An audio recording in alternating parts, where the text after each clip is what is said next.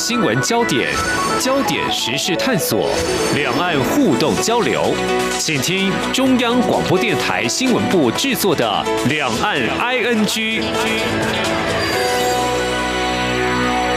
大家好，我是宛如。今天是三月二十四号，星期三。听众朋友，你知道吗？我今天一早起来听新闻的时候，听到这件事情，我就想，哎，今天晚上我们的节目一定要好好的跟两岸的听众朋友好好聊一聊。台海终有一战吗？战争剑拔弩张的感觉是越来越近了吗？哎，怎么说呢？为什么会有这种感受啊？因为呢，今天央广的早晨有一条编译新闻，外电新闻啊，就说到美国五角大厦的印太司。令提名人阿基里诺在二十三号表示，中国侵犯台湾的威胁是严重的，而且要比许多人所理解的更迫在眉睫。那多迫在眉睫呢？我们记得在之前现任的印太司令戴维森就曾经评论说，中国可能在未来六年内试图攻击并且是占领台湾。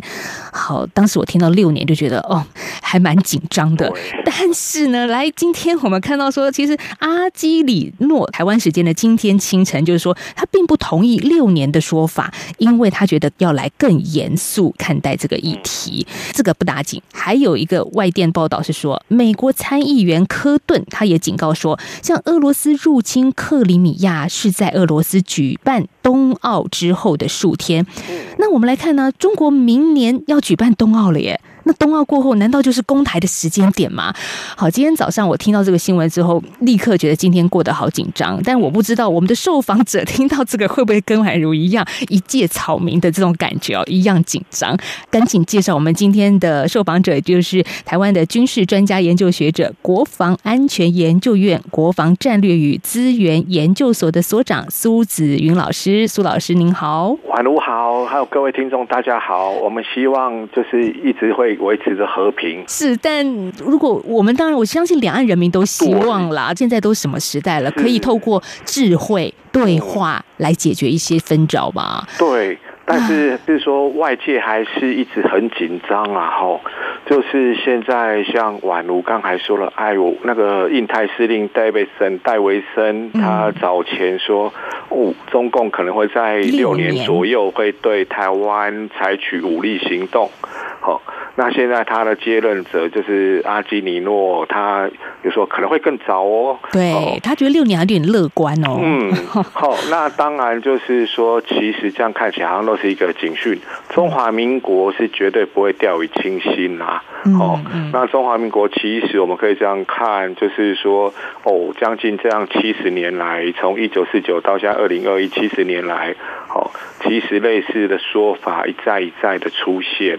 好，那就是说，可能左岸那边的朋友，也就是中共他们那边，有些人也是，就是可能会动不动就会用一些比较那个呃，就是武力的呃那种胁迫的方法，好，来表达他们的一些呃意图。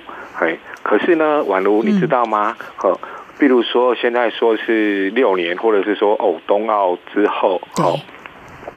哎，其实大家还记得二零二零年的时候，在哦二零二零年六月的时候，那时候就外媒呃开始在说了，哦，那时候是外媒说哦，那个可能八月份的时候会攻击东沙岛，好，那接着随着美国大选的那个脚步，就是呃比较逼近，又有传说啊，美国前官员分析说，呃，在二零二一年一月份，这是美国总统交接的时候。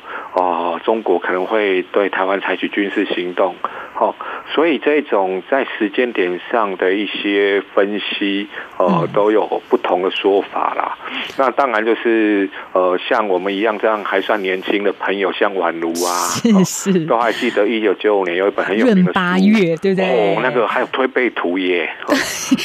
老师，你这样讲完全是反讽，因为不年轻的人才知道 一九九五年这一件事。哦，这就是我们那个。都是还是记忆犹新的，没错，哦，就跟永远的青春风 forever young 一样。对，你知道那时候当下就说啊，难道我的青春就没有未来了吗？就好像两岸一九九五年要开战了嘛。是这个例子，就是哦，那四分之一个世纪前的二十五年前，哦，一九九六年，当然两岸那时候是比较紧张啦。那又正好这本书，那觉得很庆幸是两岸都克制，没有真的爆发武装冲突。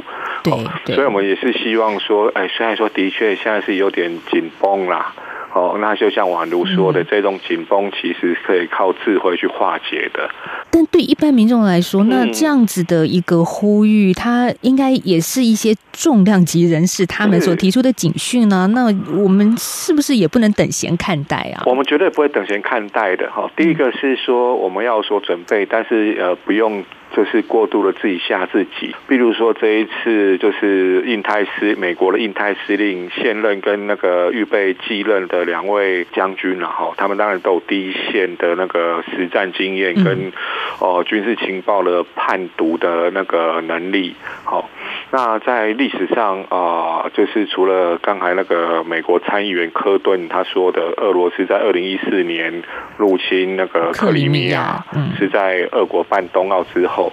其实更早呢，是在一九三六年那个德国的柏林奥运啊，哈，哦，德国柏林奥运就是大家都会想说，哎呀，就是希望德国就变成一个。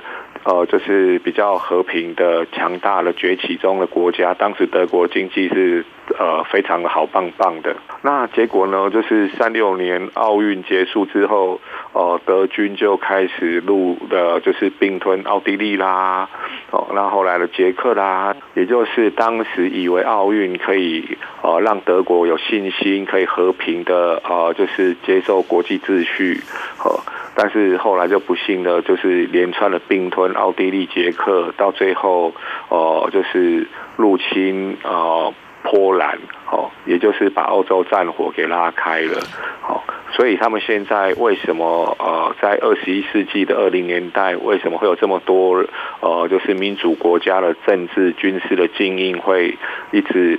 哦，就是说出来按警钟，请大家要注意。就是好像奥运也是一个历史脉络当中的时间点嘛。哎，对，就是因为奥运其实是和平的代表，这待会可以再聊一下哈。对呀。啊，先把那个三零年代的故事给告一个段落。嗯。哦，那时候就是因为呃，英法他们可能就是是比较绥靖主义的，呃，就是觉得说德国是可以和平协商等等的，那最后还是不幸的爆发冲突。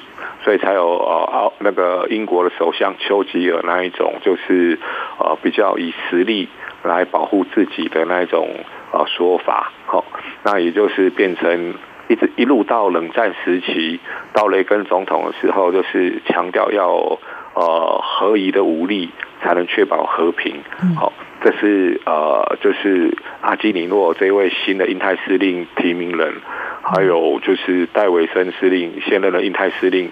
他们这样一路呃一个脉络下来的，好，也就是说，哎，你一定要有自己保护的能力，才可以避免战争。所以每个人都害怕战争，但是呃，就是要说准备，这个有点像俄国的文豪那个托洛斯基他说的，啊，就是哎，呃，也许你对战争不感兴趣，但是战争对你很感兴趣，好。这种啊，就是每个人都不希望会有那种大规模的暴力事件的出现。哦，这是人类文明中一个很不幸的一个，而且最复杂的一个集体行为。嗯，就是我们希望和平，但是也要适当的有武力保护自己。对，所以我们刚刚听老师讲，这是很清楚。那印太司令就是美国的，不管是现任还是提名人，他们都觉得说应该要有一些警惕。是。那这个议题，其实我也看到在十七号哦，上个礼拜，国防部部。部长邱国正到立法院备询，他也说呢，共军哦，一旦吃了秤砣铁了心，要攻台的话，没有不可能的。好，那共军是有这个能耐，那接下来国军怎么办呢？这关键不是能力，是毅力的问题了。哦，婉如讲的太好了。其实那个邱部长国政，呃，就邱国政部长他说的，就是说，假设共军好，他要打台湾，绝对可以打。嗯。但是还有一个很重要，国军奉陪到底。中华民国从创建以来就强调，哦，就是那个民主，所以国军的这个意志力是为了民主而战，不是所谓的那种意识形态的统独等等的问题。那个已经是呃 以前的那一种所谓的一个讨论的议题，现在主要是民主体制跟威权体制的一个不同。当然，现在很多人都会说，哦，可能什么时候会哦、就是呃对台湾采取武力行动。可是就是一样的，大致上，呃，不管是中华民国的呃军力报告，或者是中国的军力报告等等的吼，大概都有一个共识啦，就是呃，中共在未来短期之内还是没有能力拿下台湾，好，呃，他可能可以呃用飞弹攻击，然后或者是夺取外岛。或者是用呃，就是所谓的封锁情况，但是还没有这种真正可以大规模的、有效的遂行两栖作战，哦，来占领中华民国。呵，这个原因就在于说，两栖登陆是一个最复杂的军事工程。那台湾有海峡天天险，呃，所以呃，在这种情况下，中华民国是有很高的机会可以那个成功自我防卫的。呃，那当然这不是我们自己在这边就是夜郎自大啦，就是那个好像催眠自己，是战争史中有好多好多好多的案例，好，这些都是以小胜多的。所以这回到刚才那个宛如讲的很重要是意志，嗯，哦，还有那个呃这些呃战场上的艺术，或者说我们说是智慧，了哈是这样子。而且现在台湾国军的一个发展攻击也不是硬碰硬了啦，其实我们有一些自己的一个谋略在所在。是，就是说战争呃，克劳萨维兹说的呃那些逻辑等等，我们可以说是一个呃战争是一个科学。的艺艺术，哦，嘿，所以说，呃，在真的不幸出现战争的时候，靠的是一个巧实力，不是蛮力，哦，也就是以小胜大的一个部分，呃，这一点是非常重要的，呃，那在现代的科技条件之下，当然就是，呃，如果利用那个呃反舰飞弹跟防空飞弹这种成本比较低的，哦。就是可以让敌人不可以靠，呃，难以靠近，哦，那这样就无法登陆。所以这是一个军人或是一个呃战场上的管理者，他其实很像是贾伯斯啦，这种 CEO，哦，他要把资源丢在呃就是关键的位置，让他一块钱可以发挥。三块钱的效果是是是，这也好像商业行为哦。但我们比较讲，宛如讲的是对的，因为很多企业的策略跟军事战略是相通的。就像就像说，哎呀，企业策略常常会讲说，哦，走动式管理啊，呃，哦，可是最早执行走动式管理就军队没，呃。两千多年前的军队，就是将军都会到基层去看嘛。中国历史上的那个韩信不就是这样子吗？他到队伍中去看，对，然后发现有一个父子背上长瘤，韩信将军用嘴巴去把它流吸出来。那老师，如果我们在这个阶段结束之前，那再回来谈一下，就是说那。美方，我们看到今天这样子的外电新闻，我我们到底是怎么去思考美方他的用意呢？那甚至有议员说冬奥，那我们真的要相信冬奥之后，大家真的要赶快躲防空洞了吗？哦，不是躲防空洞，是我们要现在要开始准备，是，就是自我防卫，这是一个决心。嗯，当你的能力越强，自我防卫能力越强的时候。哦，就是潜在的呃敌人就越不会动手，有点像说呃呃那个我们在看，就是说家里的防盗设备越多，就越不会招小偷一样，这个很很直白的对比。好，所以我想冬奥它这个时间点，呃，就是在二零年代有好几个时间点啊，比如说二零一二一年，今年是中共建党百年，对，好，那二零二二就是那个呃冬奥加上那个呃就是中共的国家领导。人就是可能要换届，或者是呃继续三年连任的一个时间点。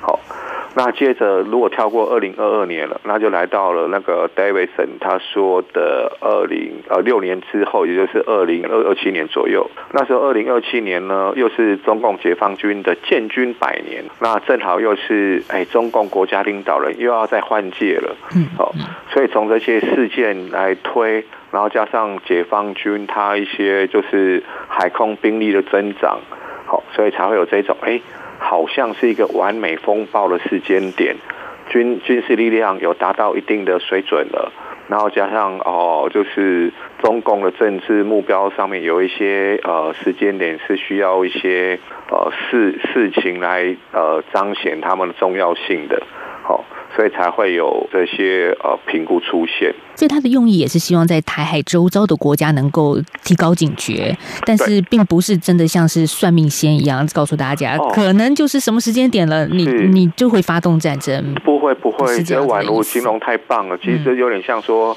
我们永远要防止地震。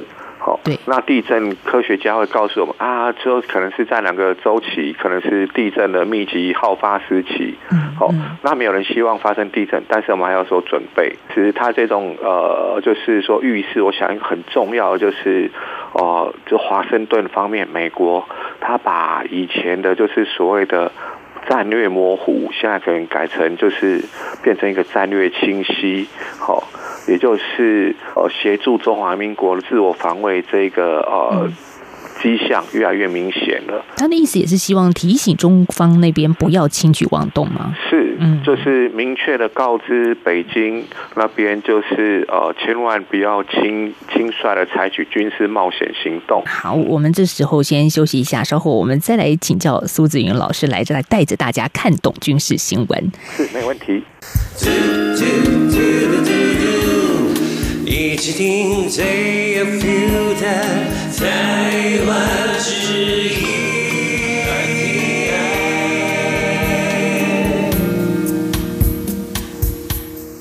您现在所听到的是两岸 ING 节目，我是宛如。今天要来谈的是啊，宛如真的很不太能够理解的军事议题。但是，我想今天苏子云老师呢，透过各式各样简单易懂的举例方式，告诉大家现在我们该怎么样看懂台海的局势，甚至美国以及日本他们两方也要合作了。那现在这样看起来，军事新闻这个议题慢慢的越来越多占据台湾的新闻版面啊。对。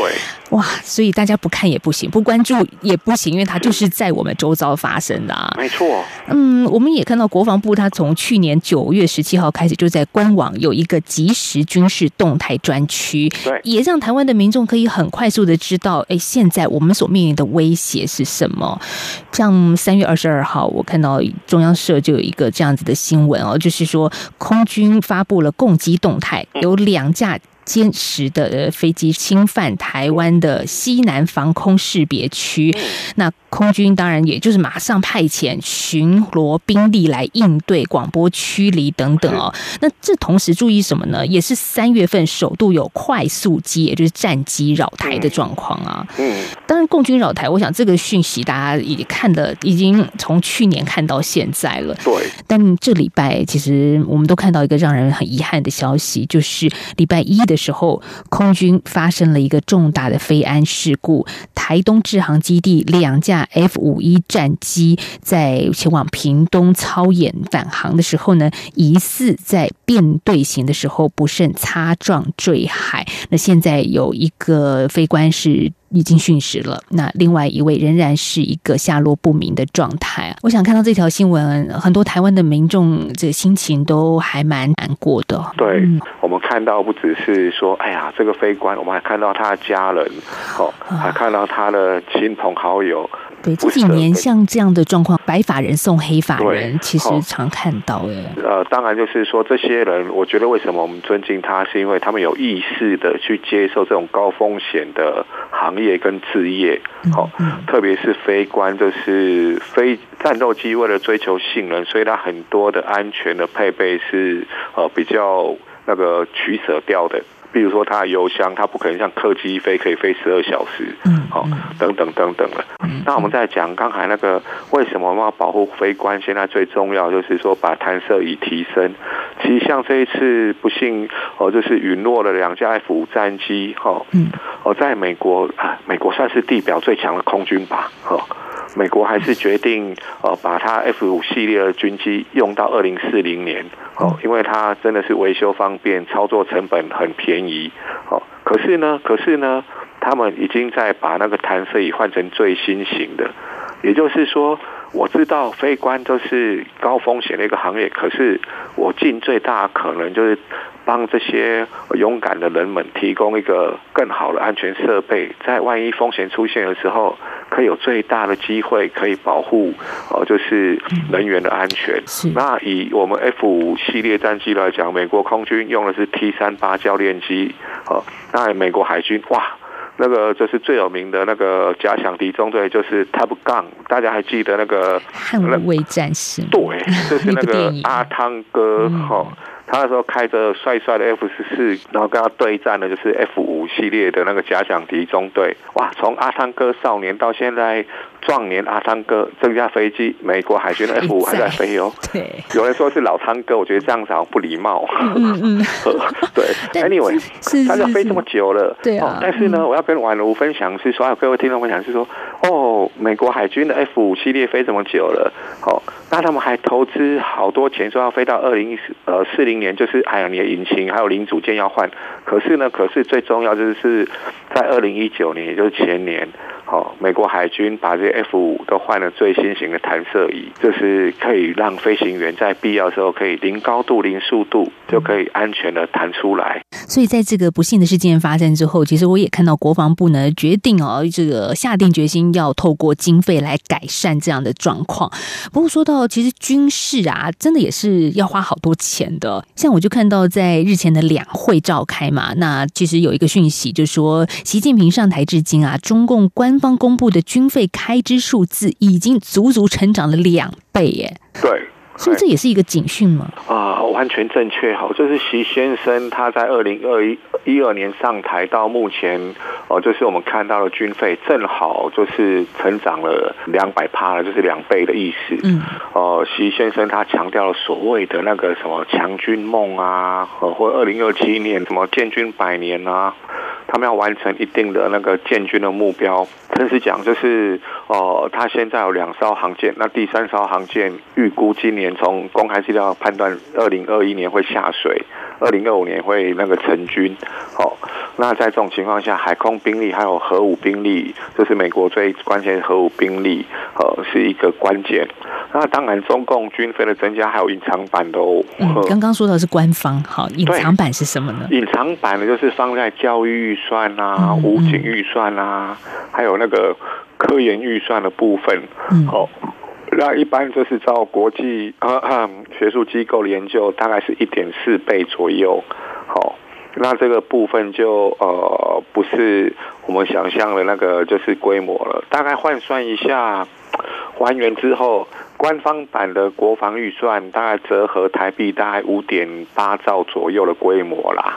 好，那如果说是加上隐藏版的，就是大概在就是到八点五兆台币的规模。那这是什么概念？就是中华民国的整个中央政府总预算大概是两兆，也就是中共它一个国防的预算，就是我们整个国家预算的哦，就是二点五倍。到四倍左右，嗯，好，那我们是光我们对比国防预算的话，会是我们国防预算的十六倍左右，好，所以中共它当然是就是呃很着力的在发展它军事力量，那更让人不安的是说，除了它的国防预算的这个成长的倍数之外。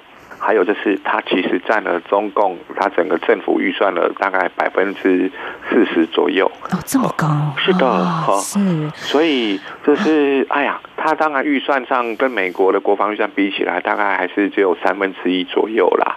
哦，还是不如美金的多。哈、嗯，可是中共就是说，他们把这意志就是放得很清楚。嗨，那但是因为他左右邻居都可能处的不太好，也就贝多利分了。那台湾这边是专守唯一啦，呵，所以在我们看说，哎，好像是呃，中共那边好像比较庞大，我们比较小。其实我们是呃，以战略手势来讲的话，我们是有局部的那个优势的。中国它要面对的，因为旁边关系不太好的状况之下，很多人都会对他不利。像这这个礼拜又看到说美日要合作了，那当然对台湾来说，我们外交部是说感谢啦，就维护台海的和平。但是美日的合作联手，它其实也有他们自己的一个战略意义跟目的。对啊，嗯，当然最重要的一个呃基础还是说，哎，台湾跟美国、日本都是一样民主国家，哦，嗯，这是最重要的。那此外就是说，在地缘整个战略上，地整个地缘战略上面。台湾就是像帝王嘛，有了解房地产的朋友都知道，location location，嗯，是最重要的。那所以台湾在第一岛链的位置，对于美国跟日本哦，还有甚至韩国的安全都非常的重要。第一个是直接的，就是韩国、日本的生命线啊，呃，石油的来源都要通过南海，再到台湾周边，再回去他们日本、韩国。那对美国来讲，第一岛链就是呃保护他呃美国的盟友，还有美国本土的，避免受到那个核突袭的一个重要的一个位置。哦，因为中共的战略核潜舰如果穿越巴士海峡到台湾东边的菲律宾海。那就可以用哦，潜射飞弹就是可以直接攻击美国了。所以台湾真的是站在帝王的位置，没错。然后这个然后呢，就是宛如可能也注意到，就是德国、英国、法国的军舰也都跑过来了。对，哦，嗯。那当然，呃，最直接的利益是这样子，就是南海这边每年在跑的货物有五兆美金哦，五兆美金我不敢想。嗯嗯。嘿，就是这些连接亚呃东北亚跟呃跟欧洲的这个海上。上的商船的每年在运送的货物有五兆美元，所以这个对欧洲的经济来讲也很重要。哦，所以在这种呃就是很实际的背景之下，可是中共就迷信军力，所以就会造成今天就是呃比较像说是四面楚歌的状况啊。美日的这种声明，其实就像刚开头呃宛如说的一样哈，就是呃越来越是一个战略清晰了。然后在欧洲那边也不太妙，就是所谓的中欧贸易协定目前也暂缓了。因为新疆的人权问题，所以欧洲议会决定那个暂缓，就是等于是一个很委婉的说法，可能就没有中欧贸易协定这回事了。嗯，对，中国一直说大国崛起，但我想这个大国的崛起模式应该也不是中国人民所期待的，就好像周边所有的国家，甚至远远的欧洲跟美国，全部都针对式的对抗中国了。对，这个是大国崛起，嗯，带来的全球利益嘛？也应该也不会呀。的，我觉得当然我们都理解，就是中国的苦难哈，就是从那个二十世纪、十九世纪末、二十世纪初那时候列强去，哦，就是在中国弄了很多殖民地啊，很多不平等条约等等，对，那是事实。嗯，可是这种这种事实，并不是说哦，就是要变成一种报复型的那种思考，好，而是把应该把那个当做警讯，好，比如说现在我们刚才我们讲就是现在。好像北京又弄了四面楚歌啊，不管是军事上的，哦，然后政治上的人权问题，新疆、蒙古、香港等等的，现在也被那个强烈的反制。贸易上也是，科技上也是。可是好像就是对于中共那边来讲，就是变成展现军事 muscle、军事肌肉是一个很重要的出口。好。可惜就是那个效果非常有限。客观来讲，就是虽然说中共它的呃这个国防预算，我们刚才讲今年大概是在五点八兆台币，也就是一兆三千五百亿人民币左右。好，好像看起来很庞大。可是如果说从整个军事科技史来看的话，或从海军史来看的话，中共。嗯，只能说是目前可以说是一个大而不强啦。嗯啊，是，就就四面楚歌状况之下，这个应该也是杯水车薪了。对，他的军力就是很客观讲，我们倒不是说刻意去贬义中共或什么，而是比如说他海军就两艘那种护航级的航舰，哦，然后他的水面舰，呃，大部分都不是一个。成熟的一个呃作战舰艇，所以我就是很不自觉的会比喻到，就是清朝末年的那种北洋舰队，哈，就是有两艘很大的定远镇远，但是呃，就是数量庞大，吨位重，可是大而不强，反而被比较小规模的日本舰队给击败了。